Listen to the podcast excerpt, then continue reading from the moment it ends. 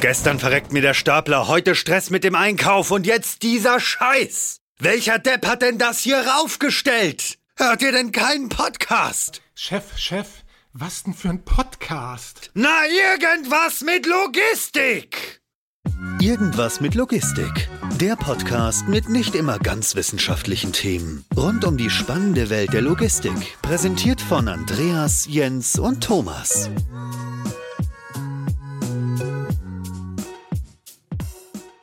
Moin und herzlich willkommen zu einer neuen Folge Irgendwas mit Logistik. Ich bin Andreas und das Jahr neigt sich dem Ende. Trotzdem habe ich heute nochmal Jörg bei mir. Moin, moin. Moin Jörg. Ähm, und weil wir zwei zu langweilig wären untereinander, haben wir uns den Dominik eingeladen. Grüß dich, Dominik. Moin, ihr beiden. Dominik, das übliche Spiel, bevor wir irgendwie mutmaßen und, und uns ausgedachte Sachen überlegen oder Sachen auswendig lernen von der Website. Erzähl doch mal, wer du bist und ähm, was du bzw. ihr so macht. Ja, ich bin Dominik, bin 38 Jahre alt. Ich bin einer der beiden Gründer von Railflow.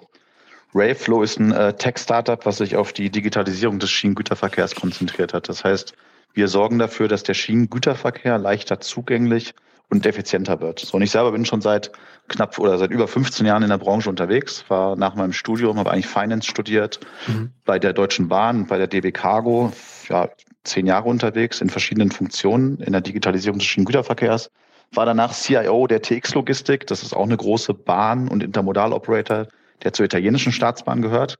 Mhm. Und habe halt immer wieder gesehen, dass es äh, ja nicht so viele gute digitale Lösungen für den Schienengüterverkehr gibt und habe dann in 2019 entschieden, als ich meinen Geschäftspartner in Ostmann kennengelernt habe, der vom Hintergrund her Informatiker ist, seit 15 Jahren IT-Systeme im Logistikbereich entwickelt, mich zusammen mit Osman selbstständig zu machen und habe Anfang 2020 All-in Railflow gegründet. Witzigerweise ähm, hatte, ich, hatte ich keine andere Erwartungshaltung, ohne mich vorher zu informieren, außer dass du sehr, sehr wahrscheinlich tief verwurzelt bist äh, mit der Thematik.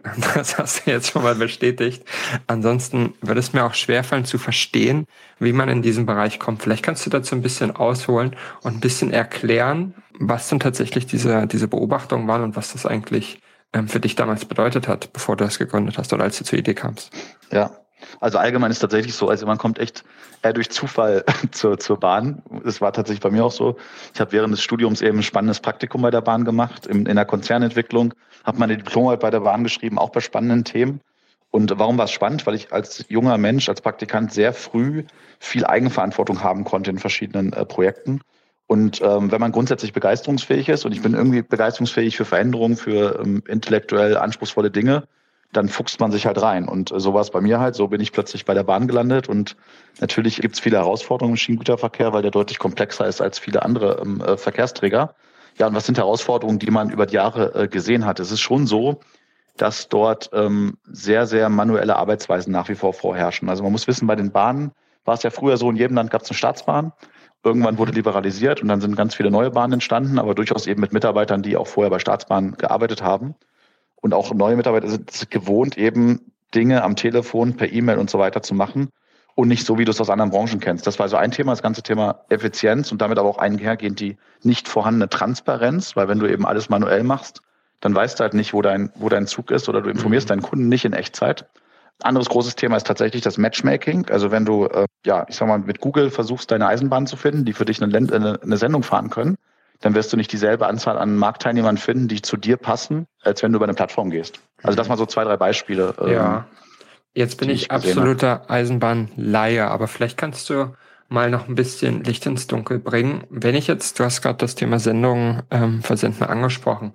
In meiner Welt fährt die Eisenbahn mit großen Güterwaggons und beladen mit Kohle oder ähnliches. nach B und liefert die an einen Hafen. Und das meine ich gar nicht despektierlich. Ähm, ich kenne mich einfach nicht sonderlich gut aus damit. Und deswegen finde ich es auch so spannend, dass wir darüber sprechen. Aber ja. was sind denn das für Sendungen üblicherweise? Für wen ist denn das ja. relevant? Man muss bei der Eisenbahn quasi drei Verkehrsarten unterscheiden. Es gibt so die, ähm, das nennt man klassische Ganzzüge. Das ist so ein bisschen das, was du gerade gesagt hast. Mhm. Große Züge, bis zu 740 Meter lang, die von Gleisanschluss zu Gleisanschluss fahren und zum Beispiel Kohle transportieren, Schüttgut, Schüttgut, aber auch fertig produzierte Fahrzeuge. Es gibt äh, Fertigverkehr, äh, Fahrzeugverkehre, von Audi aus Ingolstadt nach Bremerhaven, wo die Fahrzeuge dann aufs Boot gehen und dann irgendwie verschifft werden. Mhm. Das sind also ganze Züge und die wirklich erstmal alles, was irgendwie groß ist, massentauglich ist, wo du eben, ich sag mal, so viel Volumen hast, dass das auf einem, mit einem Zug transportieren kannst. Das ist so die eine Sicht. Die zweite mhm. Sicht ist der sogenannte äh, Einzelwagenverkehr. Da ist das, ist das, was von den ehemaligen Staatsbahnen betrieben wird, in Deutschland von der DB Cargo, wo eben einzelne Wagen oder Wagengruppen abgeholt werden bei einem Gleisanschluss, zu einem Rangierbahnhof gebracht werden, dort gebündelt werden. Das heißt, du holst von verschiedenen Kundenwagen ab, bündelst die und fährst die auch als ganzen Zug wieder zu einem anderen Rangierbahnhof und verteilst sie dann. Mhm. Das ist der Einzelwagenverkehr. Das sind grundsätzlich dieselben Gutarten wie bei Ganzzügen, bloß eben kleinere Mengen. Und das dritte ist das Thema intermodal kombinierter Verkehr, wo man am Ende Lkw-Trailer Container und Wechselbrücken auf der Schiene transportiert. In so einem Lkw-Trailer kann alles drin sein. Also auch DHL hat Postpakete in Containern auf der, auf der Schiene oder irgendwelche Computer oder auch ähm, Lebensmittel teilweise, also Kühltransporte auf der Schiene finden eben statt dann in Form von äh, Containern, Trailern oder Wechselbrücken. Mhm. Und welche der drei und, Varianten sind die, die ihr versucht zu lösen oder alle? Erstmal eigentlich in Summe alle. Also jede, von der Verteilung her ist es übrigens so, es kann sagen ein Drittel, ein Drittel, ein Drittel. Also okay, so. Verkehrsmangel in, in Europa ist so, das ist ungefähr, also gerade in Deutschland ist das die Verteilung. Ein Drittel, ein Drittel, ein Drittel. So, und mit Rayflow bieten wir eine Lösung, die einmal Ende zu Ende diesen ganzen Prozess abdeckt. Einkauf, Verkauf, Vertragsmanagement, die gesamte operative Abwicklung bis zur Abrechnung. Und das eben aber dann für jede Verkehrsart. Also sowohl für ganze Züge, als auch für Einzelwagen, als auch für Intermodalverkehre. Und das ist tatsächlich eine gigantische Komplexität, weil innerhalb jeder dieser drei Verkehrsarten es auch noch hundertfachliche Besonderheiten gibt. Und das ist wahrscheinlich einer der Gründe, warum es nicht allzu viele Startups im Schienengüterverkehr gibt, weil du musst irgendwie dem Thema schon ein paar Jahre begegnet sein, um überhaupt mit einer digitalen Lösung um die Ecke zu kommen, die dann auch ähm, Akzeptanz hat von den Marktteilnehmern. Mhm. Ich stelle mir das auch gerade so ein bisschen vor. Also ich bin auch letztlich der, der Zug-Fan oder Enthusiast, einfach weil ich nicht so viel mit Zügen zu tun habe. Aber es gibt ja sehr, sehr viele Zugfans. Ich glaube, weiß ich, eher so historisch gesehen, ich weiß, ich will auch gar nicht so tief eingehen, weil ich mich da nur verbrenne. Aber du hast auch schon äh, beschrieben, was ihr macht. Du hast auch schon beschrieben, dass es früher viel, viel manueller war. Ist das so ein Schritt, der längst überfällig war? Und ist vielleicht auch noch die andere Frage, Du hast es so Matchmaking beschrieben, da stelle ich mir vor, okay, Matchmaking bedeutet ja, dass man ziemlich viele von Nachfrager, also von Nachfragenden, also von Anbietenden auf seiner Plattform vereinen muss. Ist das für euch ein Problem, erstmal so die Akzeptanz auch im Markt zu bekommen? Weil, wenn ich mir das vorstelle, das war für ein manuelles Thema, jetzt ist sehr digitalisiert, dass es da auch so eine gewisse Hürde gibt am Anfang? Auf jeden Fall. Also auf die Hürde würde ich gleich auch nochmal eingehen. Aber vielleicht kurz, warum ist das überfällig? Ähm, weil das ist es tatsächlich man darf ja nicht vergessen, also dass die Schiene eben neunmal weniger CO2 verbraucht als die Straße. Also wenn Transport neunmal weniger, also wirklich Faktor neun. Aber ist und, das, ähm, sorry, wenn ich da gleich ja. anschauen muss, aber ist das bezogen auf eine Mindeststrecke oder so? Ich kann mir vorstellen, dass so Kurzstrecken infrastrukturell schon schwierig sind, weil du viel brauchst. Was man ja, das ist dann, ja, das ist dann aber eher, also das würde ich dann gar nicht so stark auf den CO2-Verbrauch beziehen, sondern auf den mhm. Preis. Also in kurzen Strecken ist die Schiene dann teurer. Mhm. So würde ich es eher sehen. Aber jetzt aus Sicht CO2 wirklich, wenn du irgendwie so einen Tonnenkilometer nimmst, neunmal mehr CO2 hat die Straße wow. und sechsmal mehr Energieverbrauch, weil der die Effizienz, ich sag mal Stahl auf Stahl, ist halt äh, deutlich besser als Gummi auf Asphalt. Und wir reden ja alle immer darüber, hey, wir müssen irgendwie hier was zum Klimawandel tun. Und der, der Transportsektor verantwortet ja 16 Prozent der äh, weltweiten Emissionen. Und mhm. äh, in Europa sind eben 80 Prozent des Verkehrs auf der Straße. So, und jetzt wollen ja alle pushen. Auch die EU-Kommission pusht ja gerade massiv. Man hat jetzt das Ziel lanciert, bis 2050 den Anteil der Schiene verdoppeln zu wollen. Ja, und das wird natürlich nicht gelingen, wenn ich einfach immer so weitermache wie bisher. Also wenn ich einfach nur so arbeite wie bisher, warum sollte sich dann was ändern? Dann hat, die Schiene hat nun mal an einigen Stellen Nachteile gegenüber anderen Verkehrsträgern und die muss man ausgleichen. Und ein guter Teil hat was mit Digitalisierung zu tun. So und das ist eben das, was wir ja machen. Und ähm, natürlich ist es so, dass du jetzt in Bezug auf Matchmaking immer die Schwierigkeit hast, bei einer Plattform muss beide Seiten balanciert hochfahren, weil sonst kommt kein Match zustande und dann ist die eine Seite frustriert, weil sie lange auf der Plattform ist, aber nie irgendwie eine erfolgreiche Transaktion hatte. Dieses ähm, äh, Henne-Ei-Problem haben wir als Raveflow, glaube ich, ganz gut durchbrochen. Das heißt also, du musst wissen, es gibt in Europa einige hundert Güterbahnen, aber eben nicht Zehntausende. Also wir haben ja hunderttausende Lkw-Spediteure in Europa. Mhm. Güterbahnen gibt es irgendwie wenige, wenige hundert. Und ähm, wir haben die Wichte, also wir haben eine hohe an, zweistellige Anzahl jetzt drauf bei uns auf der Plattform, auf der Anbieterseite. Und das sind alle großen und auch viele mittelgroße und auch viele kleine schon. So, mhm. dass man, wenn man über Raveflow eine Verkehrsanfrage in den Markt gibt, man möchte einen Zug, keine Ahnung, von Frankreich nach Polen fahren, dann wirst du Eisenbahnen finden, die dir dafür ein Angebot geben. Und auf der Nachfragerseite haben wir eben auch schon sehr viele ähm, Bahnspediteure dabei, Verlader, also wirklich so große Verlader mit einem eigenen Gleisanschluss, die eben so viel Volumen haben, dass sie eben ganz Züge äh, brauchen und Intermodaloperateure. Bis, bis wohin seid ihr da dabei? Äh, du hast den Prozess beschrieben, aber wo ist denn eure Schnittstelle zum ja, Anbietenden als zum Nachfragenden? Also jetzt Beispiel Anbieter. Macht ihr auch schon so, dass er dann auch noch bestätigen muss oder muss er eben dieses Angebot nochmal manuell äh, schreiben? Also wie viel ist da schon auf eurer Anbieterseite automatisiert? Also eigentlich der ganze Prozess, kannst du sagen. Also wirklich der, du stellst die Anfrage ein, also die Verkehrsanfrage. Da gibt es so unterschiedlich auch, es gibt Regelverkehre, das ist so die große Ausschreibung, ich möchte nächstes Jahr jeden Montag und Dienstag einen Zug von A nach B haben. Mhm. Oder es gibt so die Spot-Anfrage, ich brauche nächste Woche Donnerstag einen Zug, der was von A nach B fährt. Beides geht. Du mhm. kannst die Parameter, die diese Verkehr dann charakterisieren, bei uns erfassen. Die Eisenbahnen erhalten diese Anfrage, können die Anfrage als Aufsatzpunkt für ihr eigenes Angebot nehmen. Das heißt, was weiß ich, der Nachfrager will, dass der Zug am Mittwoch fährt, aber der Anbieter kann nur Donnerstag, weil er da eine freie Lok hat. Dann kann er bei uns im System einfach das, äh, die Anfrage nehmen und in ein Angebot wandeln, das auf Donnerstag setzen, noch Fahrplan ergänzen, Preis ergänzen und gibt das dann an den Nachfrager.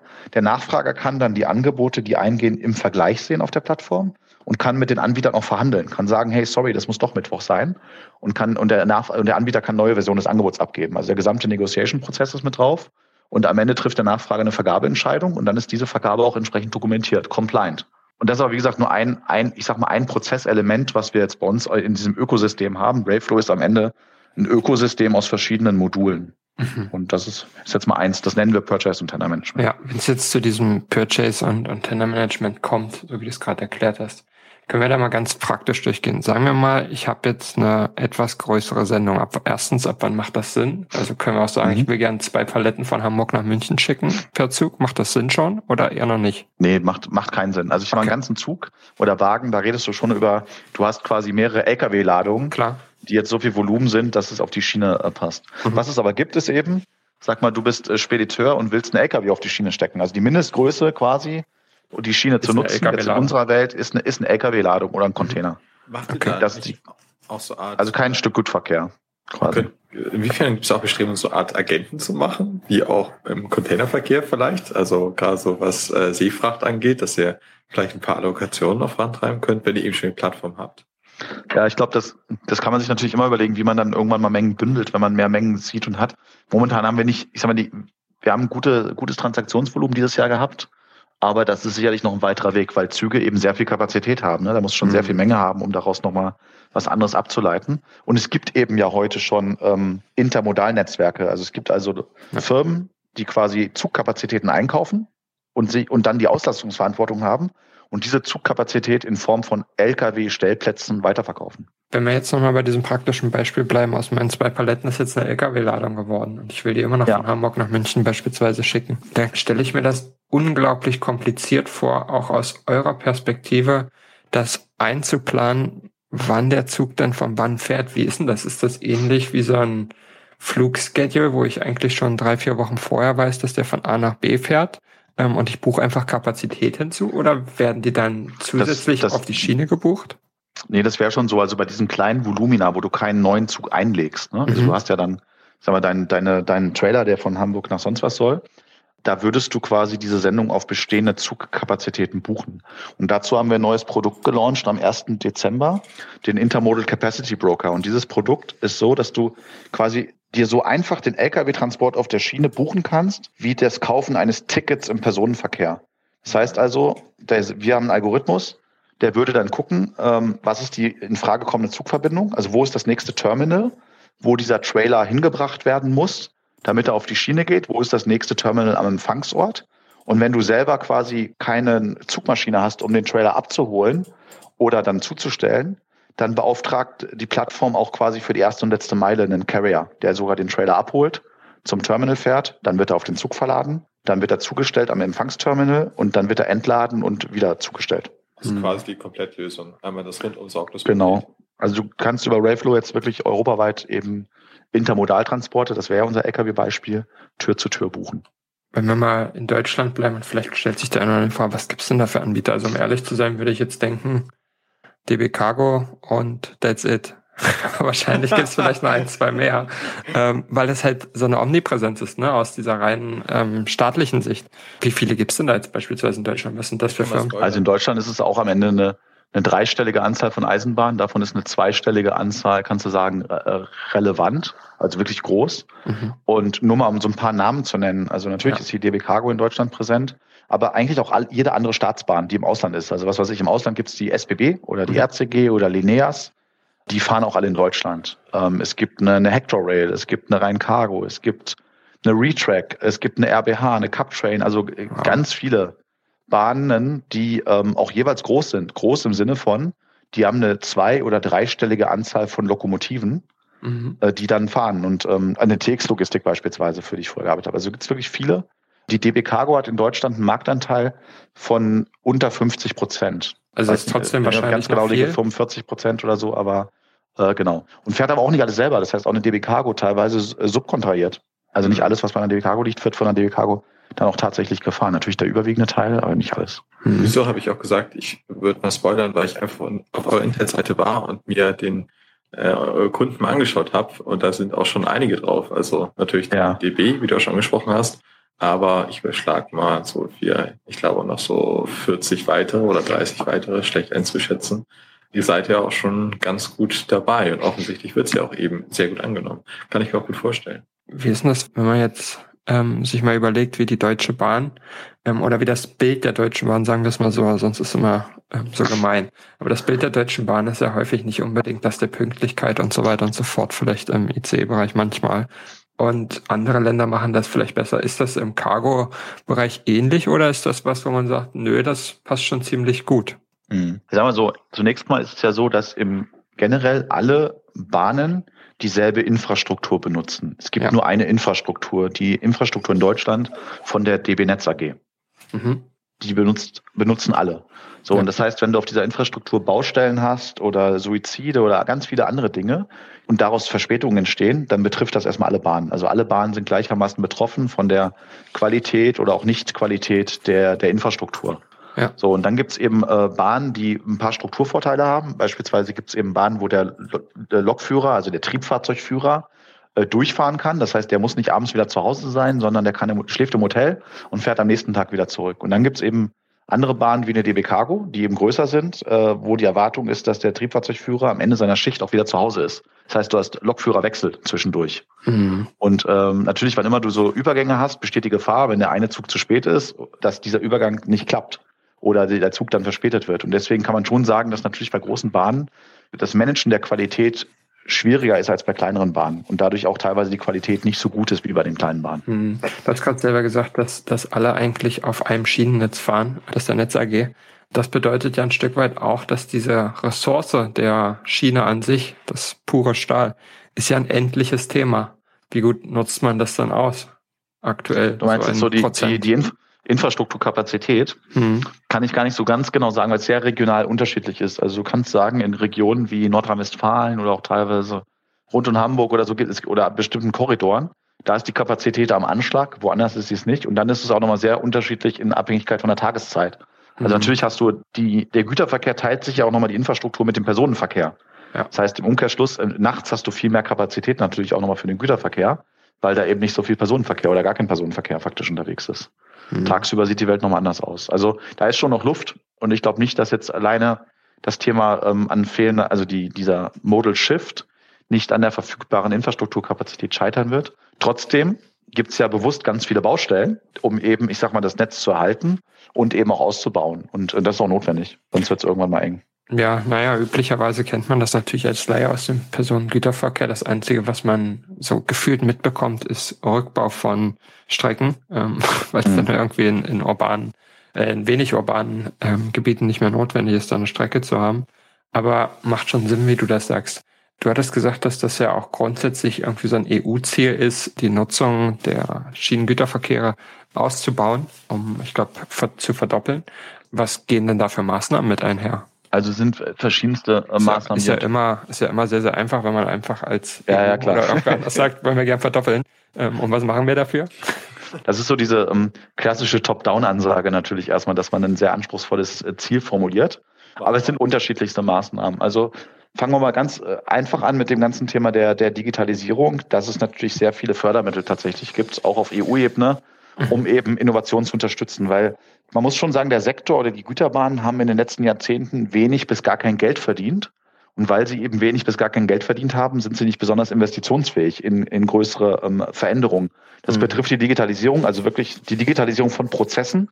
Das ist ja das, was wir machen als Rayflow, wo wir auch für manche Projekte, also wir haben diesen Intermodal Capacity Broker auch ähm, von der EU mitgefördert bekommen, mhm. wo die EU so, kannst du sagen, 50 Prozent der Mittel stellt, 50 Prozent musst du mindestens selber zahlen als, als Firma. Mhm. Ähm, das ist ein Thema. Es gibt große Projekte im Bereich der digitalen automatischen Kupplung. Also heute ist es so, dass diese Güterwagen, dass die ähm, manuell gekoppelt werden. Das heißt, da musst du wirklich mit einer Metallstange dazwischen gehen, um die Wagen zu trennen. Ist nicht so wie beim, äh, wie beim Personenverkehr, wo die Züge, wenn du so zwei ICEs miteinander fährst, dass die digital gekoppelt werden, sondern es ist hochgradig manuell.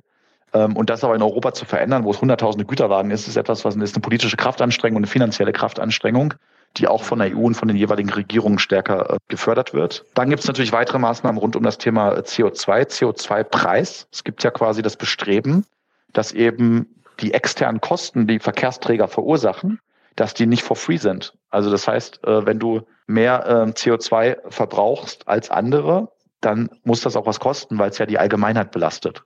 Und das ist ja das, was passiert, dass so eine Tonne im, äh, CO2 im Güterverkehr, ich glaube vom Preis her, ähm, sich in den nächsten Jahren bis 2025 mehr als verdoppeln wird. Mhm. Das ist etwas, was das CO2-Tracking auch an, dass sie sagt, ja, durch die Schiene haben wir jetzt eben so und so viel CO2 verbraucht. Haben wir tatsächlich integriert, ja.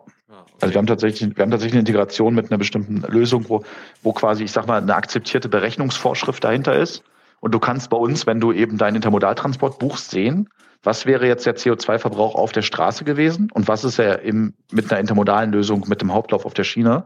Und siehst das auch im Dashboard. Also wir können den Firmen genau sagen, am Ende eines Jahres, was haben sie an CO2 eingespart, weil sie eben den Schienengüterverkehr äh, genutzt haben. Ist es nicht eigentlich viel leichter, so einen Zug zu tracken als so ein LKW? Also ich stelle es mir ehrlich zu sein relativ einfach vor, weil der wahrscheinlich viele Knotenpunkte durchläuft, an dem sein Status überwacht wird. Deswegen verstehe ich eigentlich auch grundsätzlich gar nicht so richtig, warum man da so hinterher ist oder war, was die mhm. Transparenz mhm. auf der Schiene angeht. Naja, sagen wir so, es gibt ja also zwei Sachen. Das eine ist natürlich, du weißt, wo etwas ist. Beim LKW weißt du, wo der ist. Der hat, jeder LKW hat einen GPS-Tracker. Ja. Natürlich hat jeder Zug mittlerweile auch irgendwie eine Lokomotive, einen GPS-Tracker oder einen Güterwagen. Die DB Netz überwacht ja auch die Züge. Alle paar Kilometer gibt es einen Messpunkt.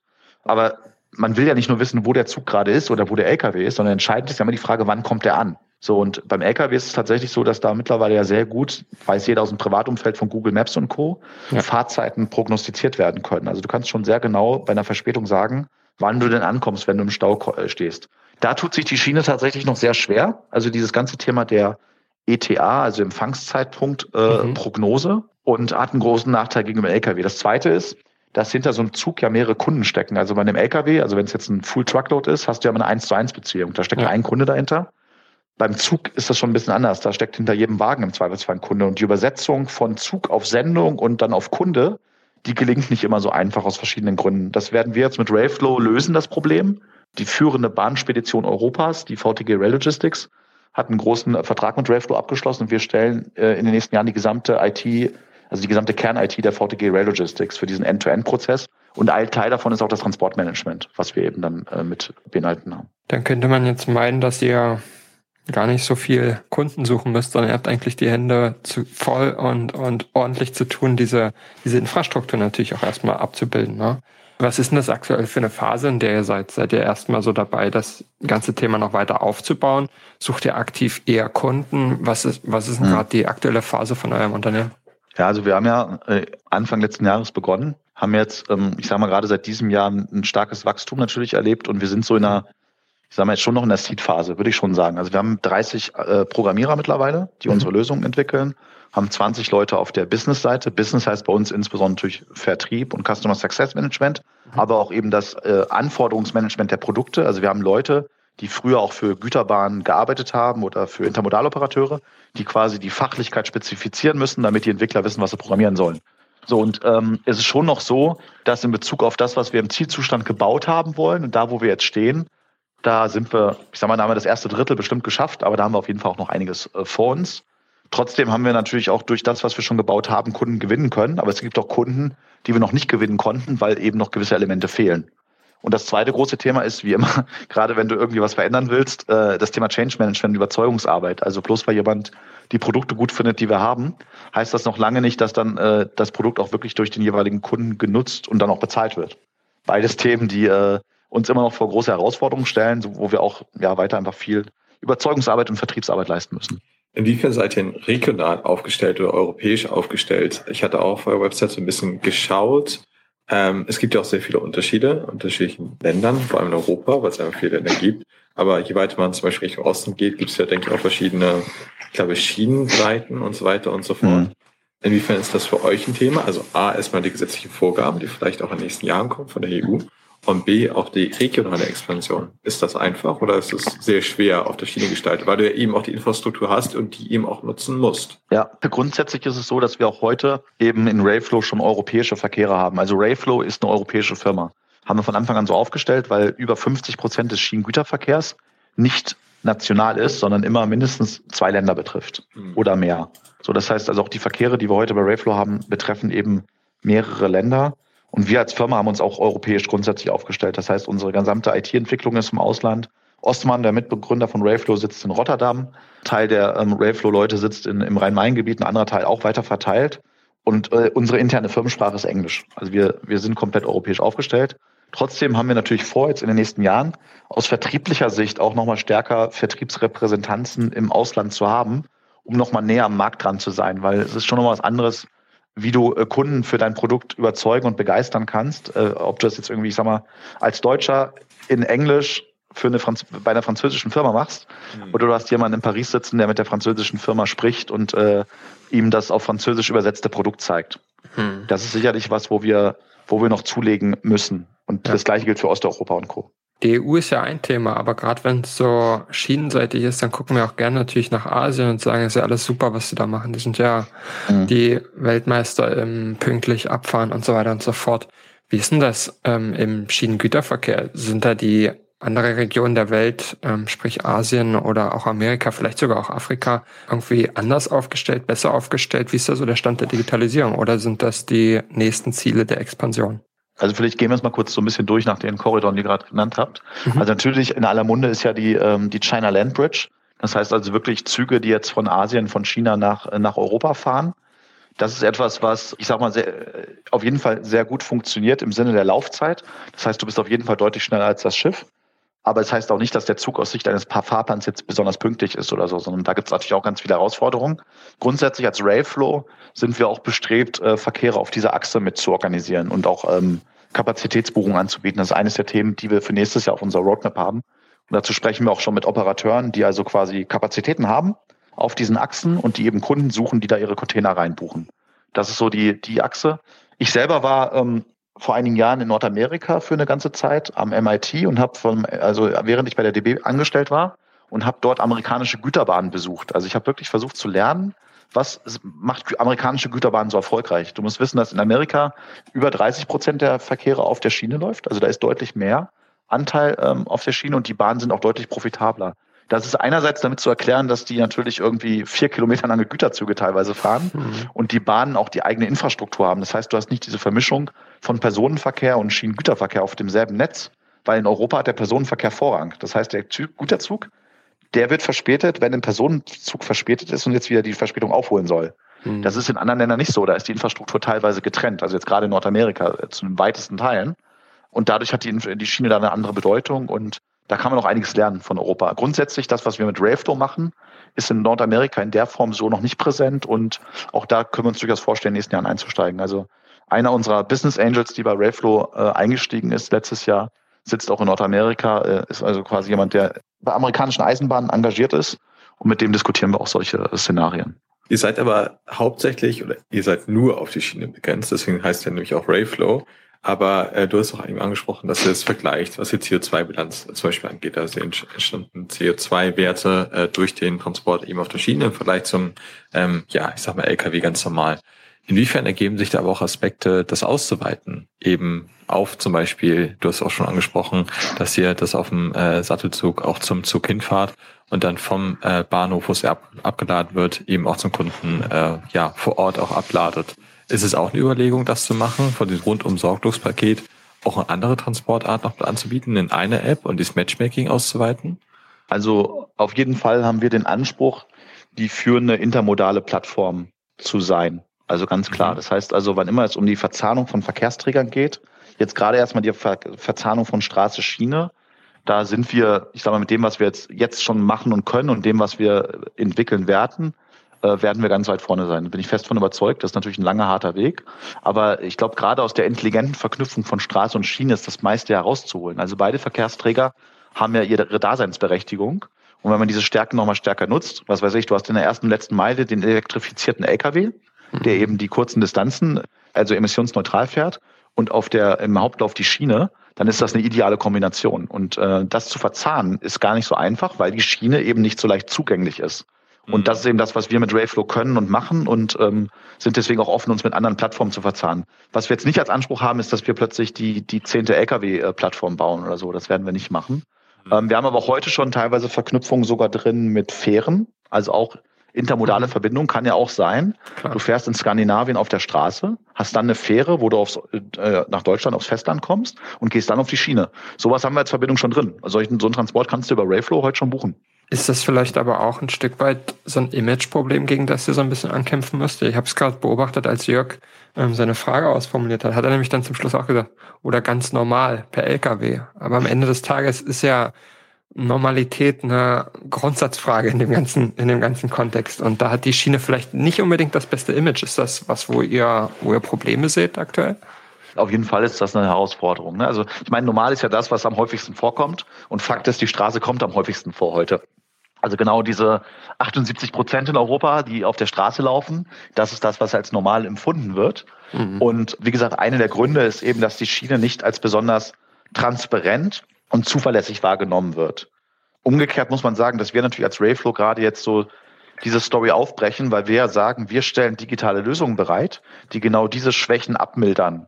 Wir sorgen dafür, dass die Schiene transparenter wird, dass die Schiene effizienter wird, dass die Schiene zugänglicher wird, dass du kein Eisenbahnexperte mehr sein musst, um die Schiene nutzen zu können. Das ist ja genau das, was wir machen. Wir sind die Experten, die das so übersetzen, dass der einfache Logistiker, einfach in Anführungszeichen, ähm, die Schiene nutzen kann, ohne sich jetzt in die ja, unterschiedlichen, ähm, was weiß ich, Streckenprofile von Zügen reinarbeiten zu müssen. Transparenz angesprochen eingangs, dass eben der Güterverkehr nicht so transparent ist.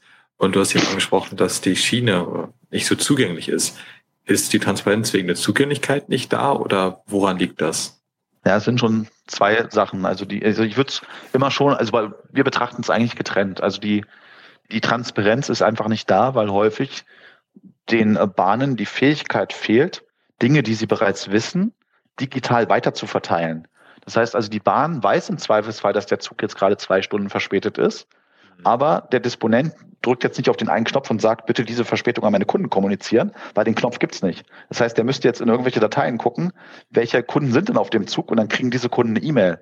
So, und wenn du ganz viele verspätete Züge hast, ist es eine Frage des Mengengerüstes, dass das der Disponent gar nicht leisten kann. Mhm. So, das heißt, da brauchst du eine Maschine, die das automatisch übersetzt, von Zugverspätung auf Sendungsverspätung und das halt ähm, zuverlässig kommunizierst. Oder du brauchst halt ein Tool, was Empfangszeitprognosen macht. Wenn da alle Züge verspätet sind und du jetzt einen Disponenten fragst, sag mir mal, der Zug fährt noch zehn Stunden, noch tausend Kilometer, was ist denn die Ankunftszeit bei jetzt drei Stunden Verspätung? dann wird das den meisten schwerfallen, das vernünftig herzuleiten. Da brauchst du auch eine maschinelle Unterstützung, um zu belastbaren Aussagen zu kommen. Mhm. So. Wie ist denn das eigentlich technologisch? Du hast gerade maschinelle Unterstützung gesagt. Worauf fußt denn das Ganze? Also zum einen kann ich mir relativ klar vorstellen, dass es wahrscheinlich unterschiedliche Schnittstellen gibt zu den unterschiedlichen Betreibern und, und der Netz AG und so weiter und so fort. Ähm, dann kann ich mir vorstellen, dass gerade wenn du ähm, auch aus der EU rausgehst, beispielsweise ähm, nach Asien über die Seidenstraße, hatten wir vorhin schon mal kurz angesprochen, ähm, da habe ich natürlich viele, viele unterschiedlichste Datenpunkte und Datenquelle, Quellen. Mhm. Ähm, wie, wie, wie funktioniert das technologisch? Ist das auch was, wo ihr sagt, um auch ein paar Buzzwörter zu bemühen in dieser Podcast-Folge, wo Blockchain beispielsweise sinnvoll ist oder sonst irgendwas? Blockchain kann, kann natürlich theoretisch helfen, um die, die Frachtpapiere, die du jetzt beifügen, mhm. äh, beigefügt hast, zu digitalisieren und da irgendwie den Trust und den Proof quasi ja. über die Blockchain zu haben und nicht die Dokumente manuell prüfen zu müssen. In Bezug auf Transparenz, also jetzt, dass du weißt, wo ist dein Zug, wann kommt er an, da ist es am Ende schon ganz klassisch. Es sind GPS-Daten. Also du hast irgendwie GPS-Daten über die Lok, über den, über den Güterwagen, über den Container oder Trailer oder vielleicht auch über das Handy des Lokführers. Mhm. Das ist so eine, eine wesentliche Informationsquelle. Die andere sind die Infrastrukturanbieter, die selber eben nochmal eigene Messpunkte haben. Also ich sag mal, das ist in der Infrastruktur was physisch verbaut. Und wenn der Zug über den Messpunkt fährt, weißt du, dass das jetzt gerade der Zug ist mit der Verspätung oder mit der Relativlage. Und diese Daten, die hat der Infrastrukturanbieter und die geben die halt unterschiedlich gut weiter. In manchen Ländern rufst du wahrscheinlich eher beim Fahrdienstleister an und weißt, da ist gerade ein Zug vorbeigefahren. Und in Europa ist es so, dass die Infos schon digital verteilt werden. Wenn es da eine Sache geben würde, die du dir wünschen würdest, damit es in Zukunft einfacher ist, was wären das?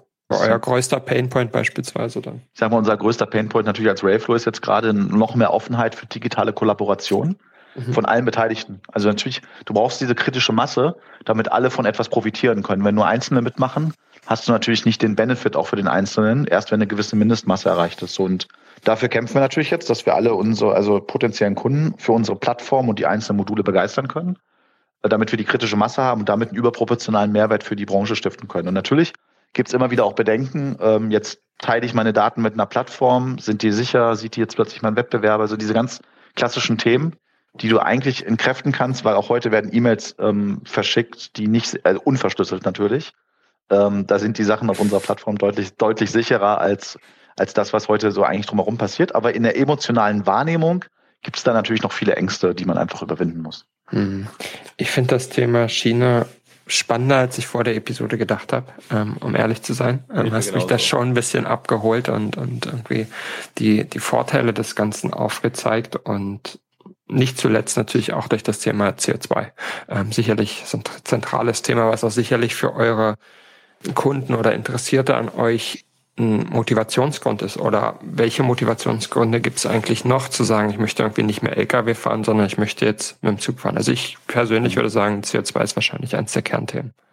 Das ist sicherlich etwas, was jetzt in den letzten Jahren, also auch seitdem ich im Bahnumfeld unterwegs bin, deutlich an Dynamik dazu gewonnen hat. Ne? Also das ist wirklich das überragende Argument. Energieeffizienz ist ein Riesenargument. Aber natürlich auch aktuell zum Beispiel der Lkw-Fahrermangel. Also an mhm. vielen Stellen hast du heute einfach im Zweifelsfall nicht mehr die Anzahl an Lkw-Fahrern, die du eigentlich bräuchtest.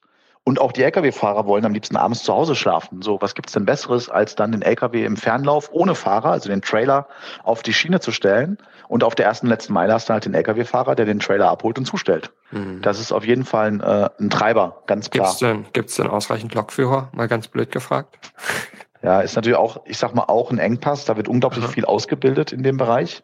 Mhm. Und ich sag mal, es gibt noch viele Züge, die nicht voll ausgelastet sind. Also du brauchst ja einfach, wenn okay. du den Zug, der heute 90 Prozent Auslastung hat, zu 100 Prozent auslastest, brauchst du ja nicht einen LKW, äh, nicht einen Lokführer mehr. So, das heißt, deswegen ist dieses Matchmaking auch so wichtig. Wenn du quasi es schaffst, die Züge voll auszulasten, hast du einfach ganz viel mehr Verkehr auf der Schiene, ohne dass du auch nur einen Zug mehr fahren musst. Ja, ja, ja. So, das sind sicherlich die Haupttreiber. Dann mag es auch sicherlich teilweise Preisthemen geben jetzt, auch gerade durch das Thema CO2-Preis. Also jetzt mal jenseits von der ideellen Diskussion, wird jetzt das Thema CO2 einen harten Preis kriegen und damit kann die Straße an einigen Stellen echt deutlich teurer sein oder deutlich teurer werden mhm. als heute. Und dann ist die Schiene auch die günstigere Alternative. Da ist man im Zweifelsfall, ist das gut dann mal länger unterwegs. Aber ähm, dafür ist es dann günstiger. Man muss übrigens wissen auch, dass auch im Lkw-Bereich jetzt durch die ganze Verstopfung. Also die Straßen werden ja immer voller. Ja. Ich habe letztens irgendwo gelesen, die Durchschnittsgeschwindigkeit auf der Straße hat in den letzten Jahren um zehn Kilometer pro Stunde abgenommen für LKWs. Wow. Du bist also langsamer unterwegs als noch vor einigen mhm. Jahren. So, und, und da deutet eben einiges darauf hin, dass sich was ändern muss. Mhm. Finde ich ein super schönes Schlusswort, dass sich einiges ändern muss, ähm, aus, aus den verschiedenen Gründen, die wir zusammengetragen haben, beziehungsweise die du uns erklärt hast. Dominik, ich würde an der Stelle sagen, vielen, vielen Dank. Ähm, das fand ich wirklich ohne Scherz, nur weil wir aufnehmen, super spannend, total interessantes Thema. Wenn ich mal mit einer LKW-Ladung irgendwo hin muss, dann würde ich das tatsächlich auch versuchen, über die Schiene abzuwickeln. Ähm, der Fall tritt aktuell noch nicht so oft ein, aber who knows, ähm, was die Zukunft bringt. Vielen, vielen Dank. Unbedingt. Vielen Dank euch für das Gespräch. Hat Spaß gemacht. Danke. Ciao.